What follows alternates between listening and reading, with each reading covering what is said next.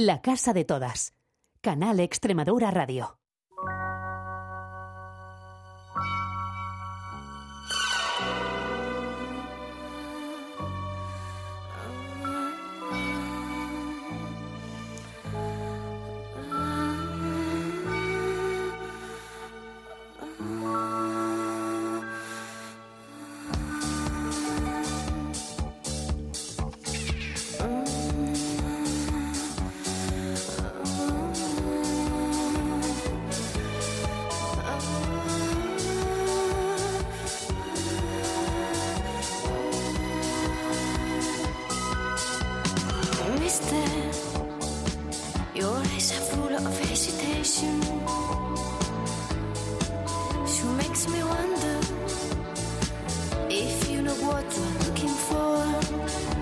Buenas noches, ¿cómo están? Bienvenidos a la casa de todas, ya saben, el programa de diversidad sexual y de género de la radio pública extremeña. ¿Y saben qué? Me hace especial ilusión el arranque de hoy porque tenemos a alguien que nos va a hablar de algo que fue muy importante para esta causa en nuestro país. Y además les cuento una, bueno, indiscreción, no sé, o una curiosidad. Este que les habla, que saben que estuvo en el inicio del movimiento LGBTI extremeño, en su momento, ¿qué es lo primero que hizo cuando se planteó arrancar, o sea, nos planteamos arrancar nuestra primera entidad LGBTI? Ir a Barcelona. ¿Por qué? Porque Barcelona fue y es para nuestro país y para el mundo el inicio de las libertades sexuales en nuestro país, sin lugar a dudas. Lo cierto es que corría el año 1977, sonaba esta música en las radiofórmulas musicales, este hit de Bácara, cuando, bueno, pues por aquel entonces todavía estaba vigente la ley de peligrosidad social y de vagos y maleantes. España entonces era un país de 36 millones de personas, 14 millones menos que ahora, más o menos. Se derogó la censura de la prensa Imaginen de qué estamos hablando. Se aprobó el derecho de huelga y, bueno, pues aquel momento tuvo lugar en aquel país, en aquel año de nuestro país, la matanza de Atocha, entre otras cuestiones. Pero también fue el año en el que se produjo la primera manifestación por los derechos de las libertades sexuales y fue en Barcelona, en las Ramblas. Secunde la Rosa, muy buenas noches y bienvenido a Canal Extremadura Radio.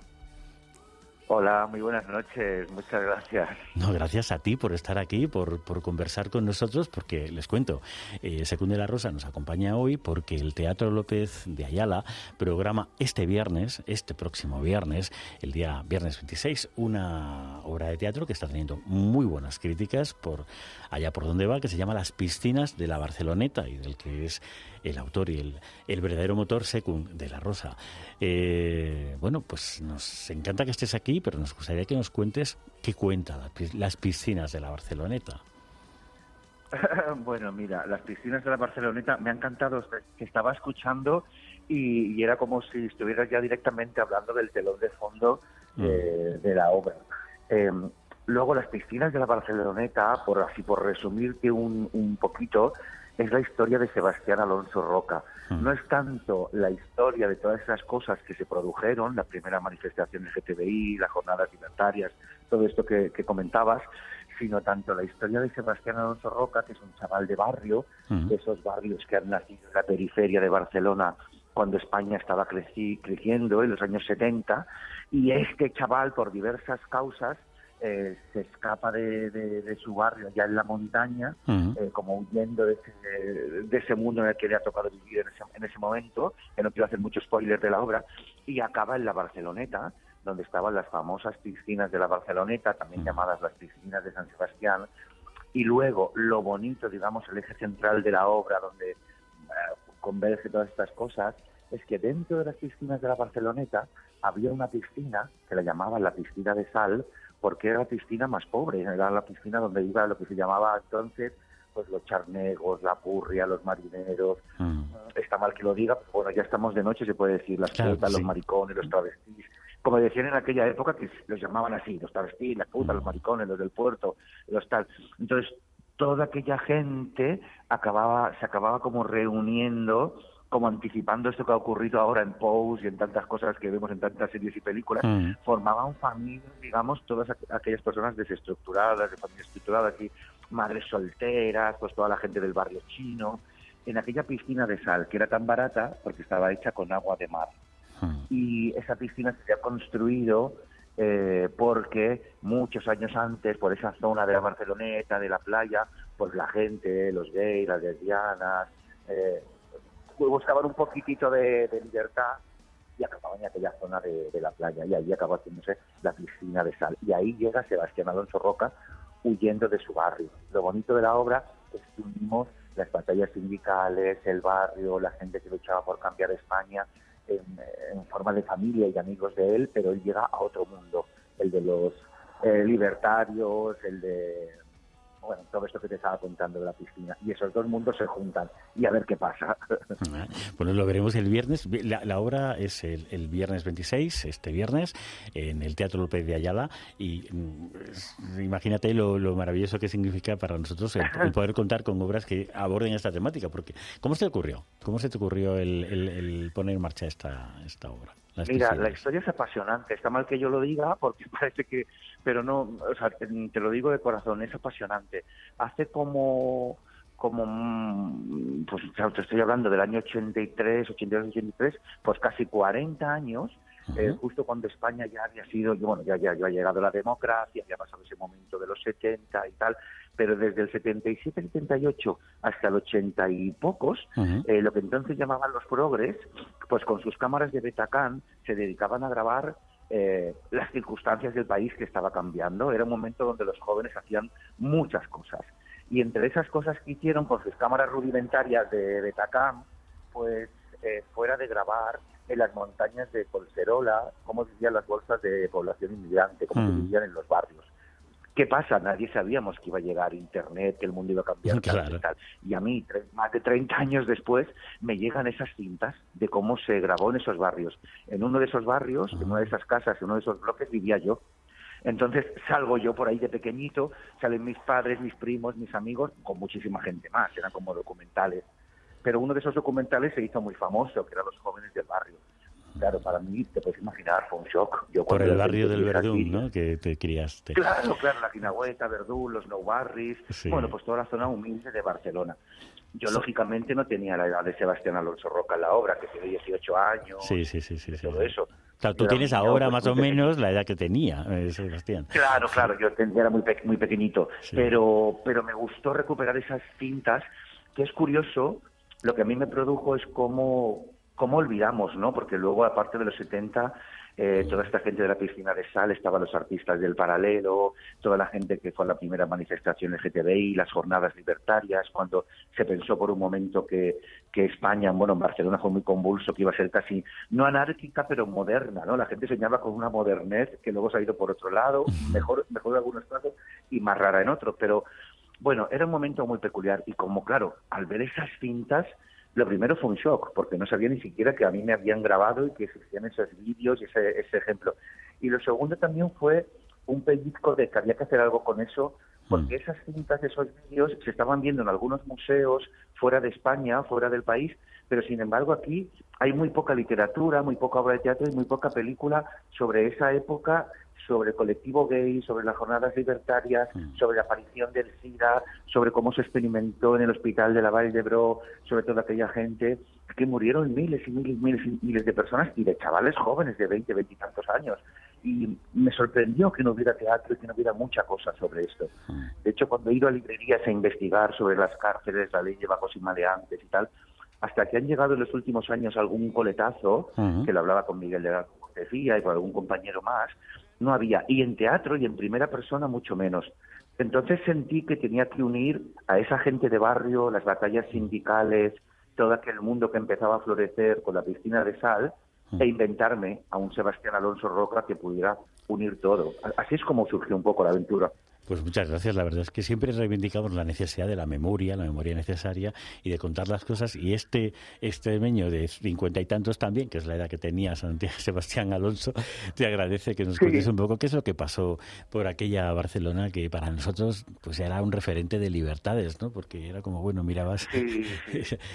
no, sé cómo sería, me resultaba tremendamente curioso pensar lo diferente que sería hoy eh, ver la España desde los ojos de ese Sebastián Alonso con cincuenta y tantos y los míos, con, habiendo crecido en una España completamente distinta, mucho más parecida hoy porque las diferencias son distintas, por, porque vivimos en, ya no hay tantas diferencias, ciudad, pueblo, etcétera, rural y urbano, pero, pero entonces sí que las había, eran siderales, eran siderales. Sí, sí. Mira, si algo bueno tiene la obra es que, ay, perdóname, estamos como grabando una serie y de repente hay como unos ruidos y los oyes de fondo. Tranquilo, no pasa nada.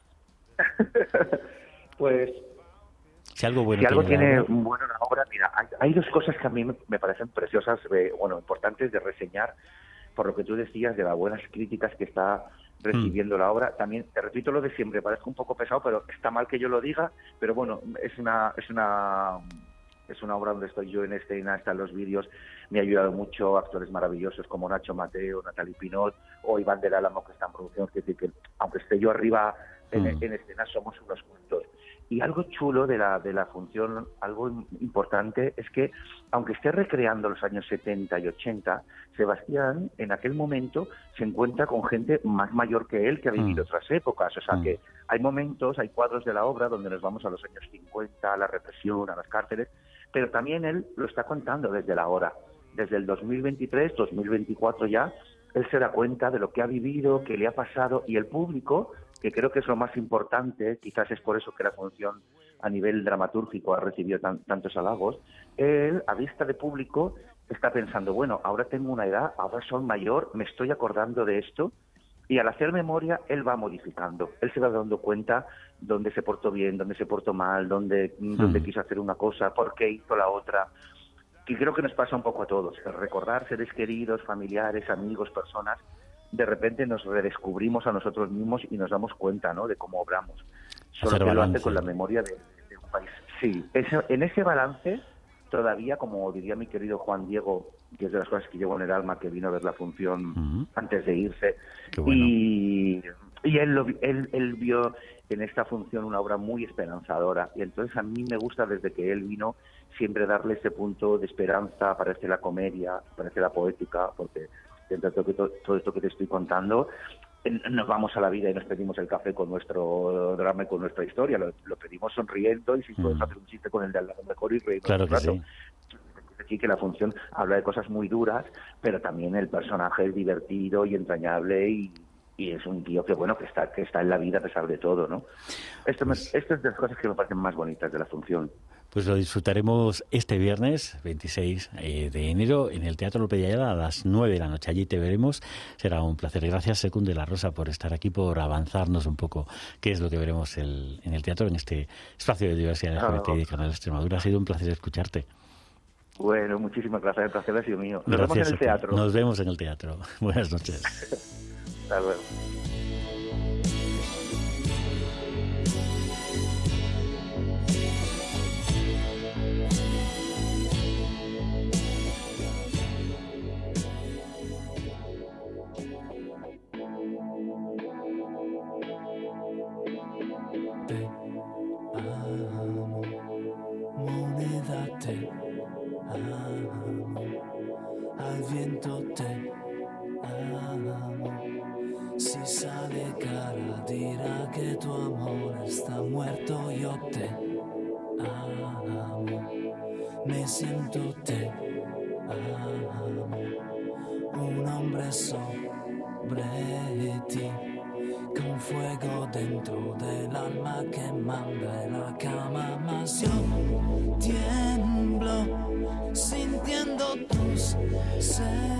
Un placer escuchar a Secund de la Rosa hablándonos un poquito sobre lo que va a ser esa obra que veremos este viernes en el Teatro López de Ayala. Estamos escuchando músicas de la época de ese de esa historia que nos cuenta Secund de la Rosa, la historia de Sebastián Alonso Roca y aprovechamos que tenemos este este himno de la música y de la música romántica y de los cantautores como el que tenemos de fondo para saludar pues a un a un nombre auténtico con, con, mayúsculas de la música en, Extremadura.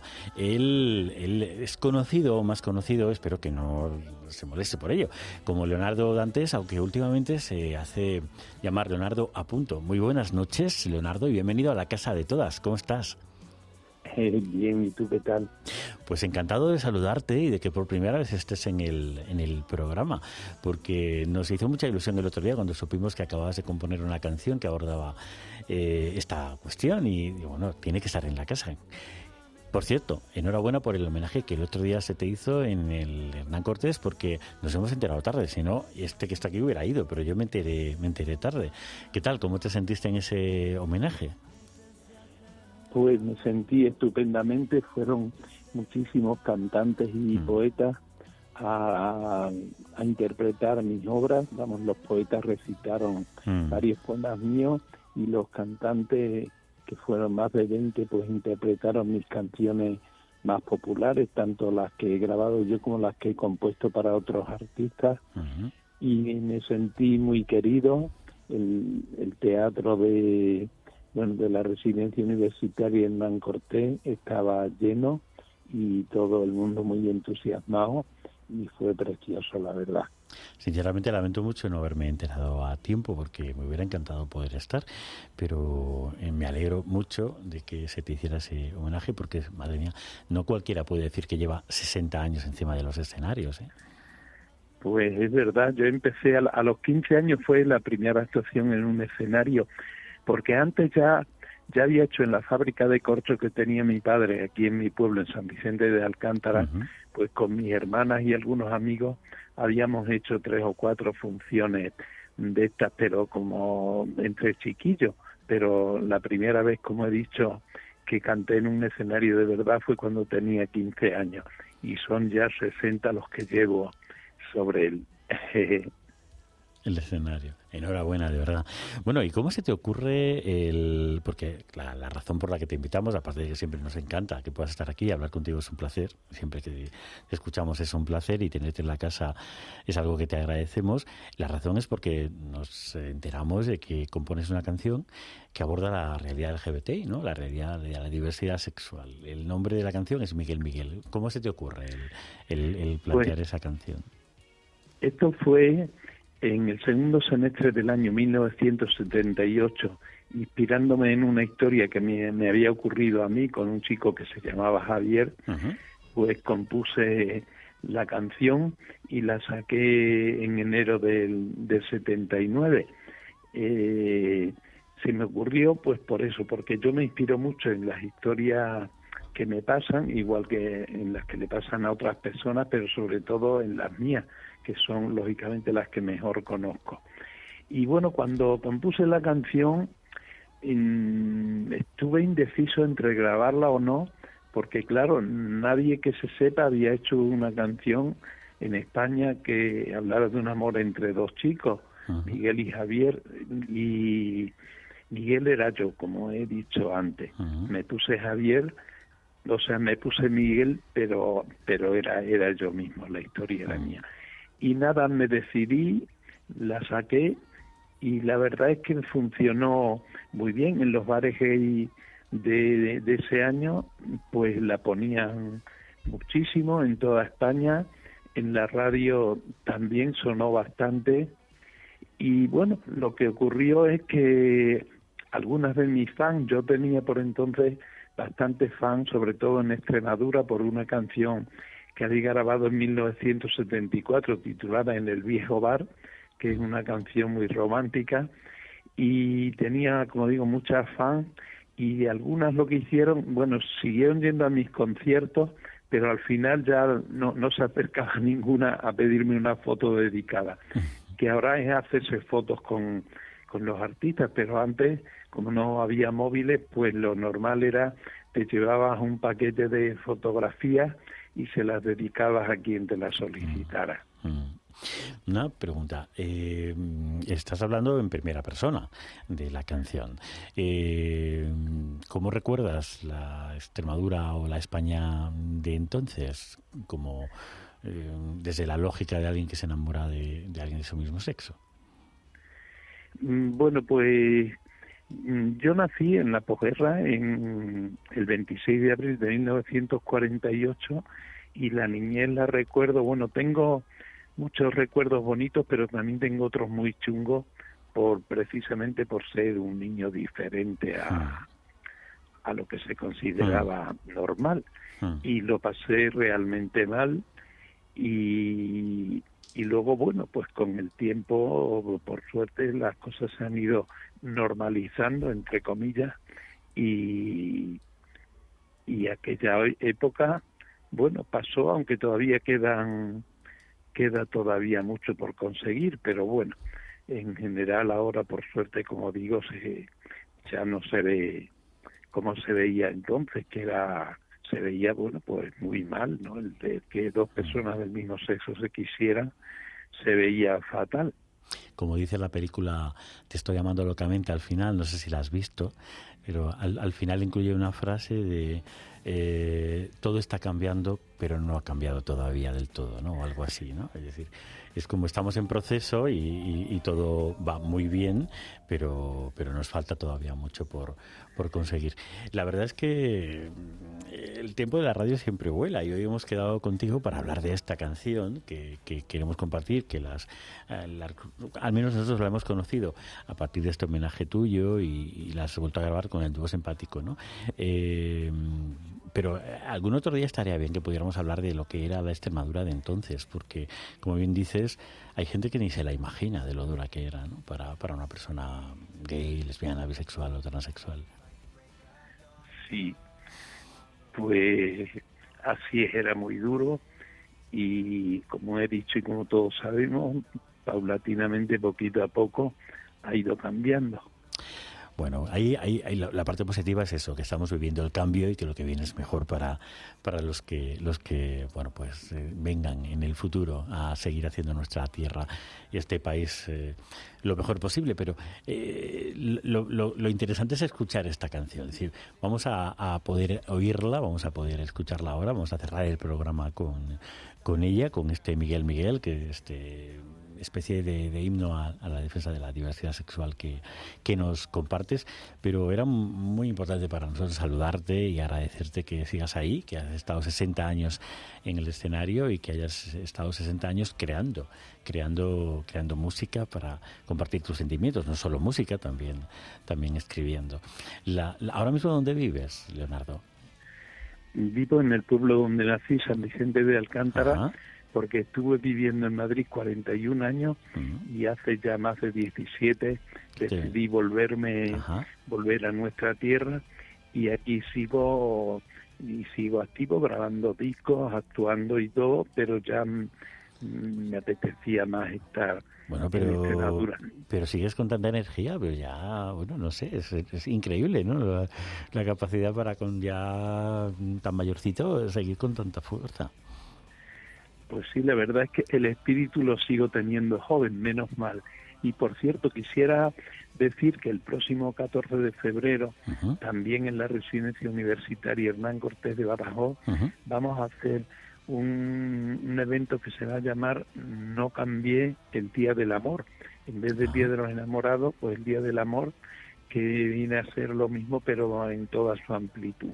Y sobre todo va a estar dedicado a LGTBI y, y bueno, pues va a ser una reivindicación más y voy a actuar con el con el grupo, con el dúo simpático que acabamos de hablar de ello, con el que he grabado ya esta canción de Miguel Miguel, que en principio la había titulado Enamorado de Javier y ahora la he titulado como comienza el estribillo, que es, como digo, Miguel Miguel.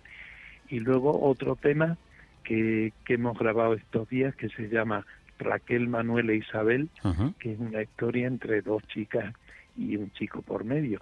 Entonces, ese día, que por cierto me encantaría que fuera José María. Ahí estaremos. 14 de febrero, ¿no? En Residencia Hernán Cortés. Dicho queda, lo recordaremos también, pero ahí, ahí estaremos escuchando esas dos canciones y todo el repertorio que nos queráis compartir. Sí, sí. A, a las ocho y media de la tarde, el 14 de febrero. Perfecto, pues ahí queda recordado. Leonardo, muchas gracias por estar aquí, por toda tu trayectoria y tu implicación y vamos a despedirte, quedando ahí como recuerdo y como invitación a esa actividad que nos planteas del día 14 de febrero en la residencia Hernán Cortés, ese tema, Miguel Miguel, con él decimos hasta la semana que viene a los oyentes de la Casa de Todas. Gracias, Leonardo, buenas noches. Gracias a vosotros. Hasta la semana que viene.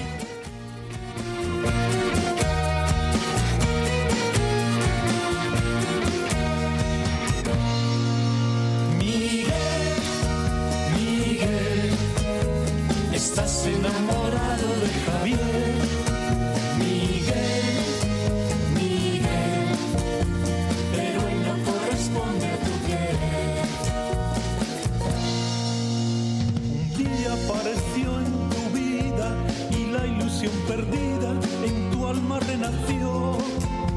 Pensaste que con él tendrías la luz y la alegría que antes te faltó. Le diste lo mejor de todo y a cambio recibiste desdenes de su amor. No supo comprender tu forma de querer,